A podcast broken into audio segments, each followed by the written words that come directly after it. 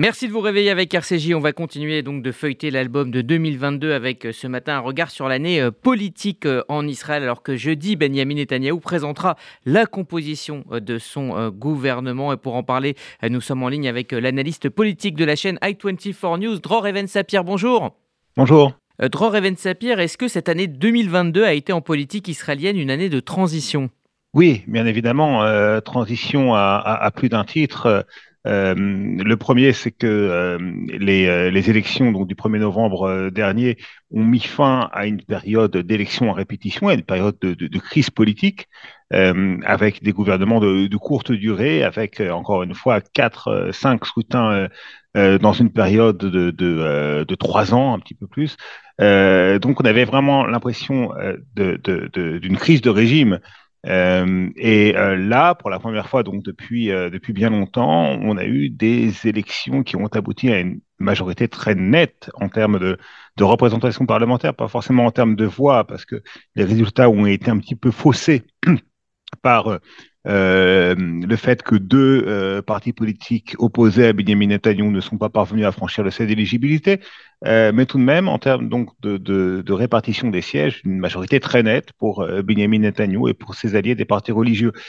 Deuxième deuxième transition, c'est bien évidemment, ce sera un gouvernement qui n'a pas encore été tout à fait établi, mais ça ne saurait tarder, de droite, très à droite, même très conservateur, qui va succéder à une coalition très hétéroclite euh, qui allait de partis qu'on pourrait qualifier de partis de centre droit euh, jusqu'à la gauche, en passant par, euh, pour la première fois dans l'histoire du pays, un, parti islamique. Et là, le gouvernement qui s'apprête à être établi aura une couleur politique beaucoup plus homogène, d'une part, mais qui, encore une fois, va, très loin vers la droite et vers le, conservatisme religieux.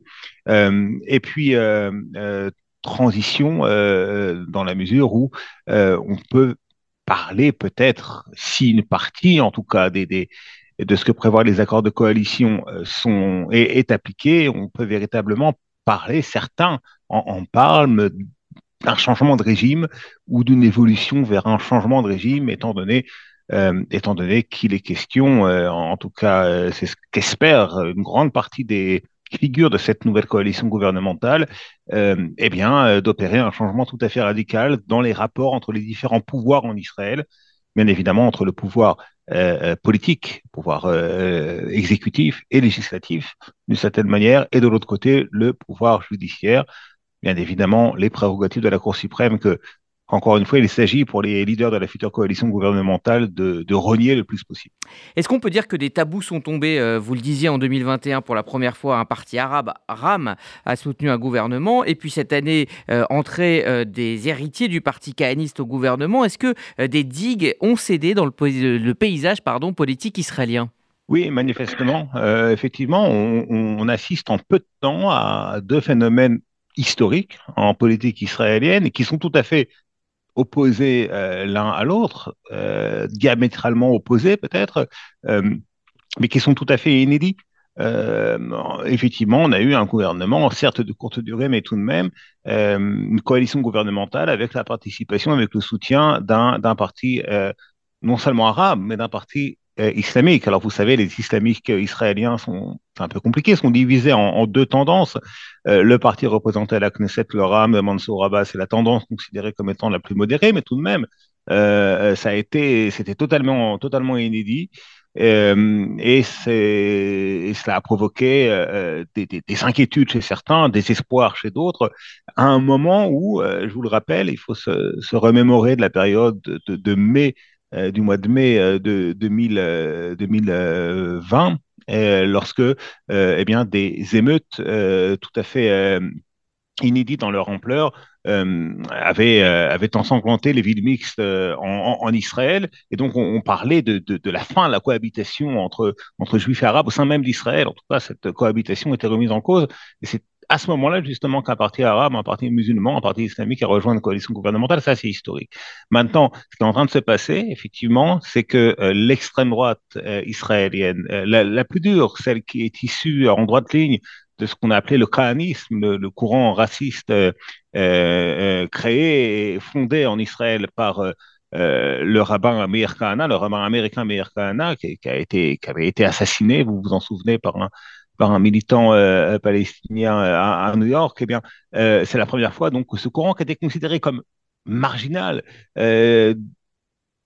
que, la, que les autorités israéliennes avaient euh, considéré qu'il fallait interdire sa, euh, sa participation politique aux élections à la Knesset, et ça a été le cas pendant longtemps. Alors là, avec l'héritier idéologique de Kahana, Itamar ben on a affaire à un personnage très, très médiatique, d'une part, et très malin également, qui a su eh bien, euh, mettre de côté ou mettre en sourdine les aspects les plus manifestement racistes de son idéologie. Ça ne veut pas dire qu'il les a, qu'il les a, qu'il y a renoncé, mais en tout cas, il a tenté et manifestement, étant donné son succès électoral, il y est parvenu, de présenter un visage beaucoup plus souriant, beaucoup plus modéré, beaucoup plus, beaucoup plus tranquillisant.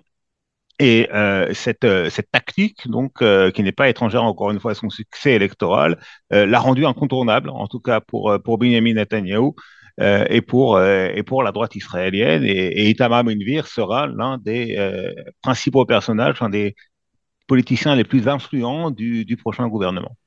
Pour conclure, euh, Dror Even Sapir, est-ce que Itamar Ben-Gvir est la personnalité politique de l'année 2022 euh, selon vous ou est-ce qu'il faut euh, regarder du côté du phénix Benjamin Netanyahu qui, on le sait, donc a fait un retour fracassant cette année? Oui, je pense que le retour de Netanyahu est, tout de même quelque chose de, tout à fait notable. C'est un homme politique, on disait, il n'y a pas si longtemps. fini. On, pensait, il était d'ailleurs à deux doigts de, de signer un accord avec la justice israélienne pour que la justice israélienne renonce à certaines des charges les plus dures qui pèsent euh, contre lui en échange d'un retrait de la vie politique. Finalement, il y a renoncé, il n'a pas signé, mais, mais, mais c'était, on, était proche de, on était proche d'un retrait euh, de Benjamin Netanyahu de la vie politique. Et là, il revient, il revient euh, à la tête d'une coalition gouvernementale. Il, avait déjà dépassé, Rudy, le, le record de longévité au poste de Premier ministre en Israël. Auparavant, euh, détenu par euh, David Ben Gurion. Euh, et là, il est, il est parti, donc il est reparti, il est revenu dans la vie politique israélienne. Il a, il a manifestement obtenu un, succès électoral tout à fait, tout à fait impressionnant, et il dirigera pour les années à venir le prochain gouvernement israélien. c'est donc effectivement le, phénix. Je pense que l'image est, est, bien trouvée. Cela dit, on parlait de Ben Gvir tout à l'heure il y a d'autres partenaires de la future coalition gouvernementale qui sont particulièrement gourmands, particulièrement exigeants en matière de, matière de loi, en matière de budget. Chaque jour passe euh, en Israël, euh, euh, aucun jour ne passe plutôt sans que l'on apprenne une nouvelle exigence de la part de ces, de ces partenaires d'extrême droite ou ultra-orthodoxes. Ce ne sera pas facile pour Benjamin Netanyahu. C'est un retour qu'on peut qualifier de triomphal, mais à la tête d'un gouvernement qui sera extrêmement problématique du point de vue même de Benjamin Netanyahu. Et je rappelle que tout au long de sa carrière politique, à chaque fois, quasiment, qu'il a, euh, non, je pense à chaque fois qu'il a effectivement établi un gouvernement, qu'il a pris la tête d'un gouvernement en Israël, il a bien pris soin d'avoir un parti politique sur sa gauche, un parti centriste ou de centre-gauche.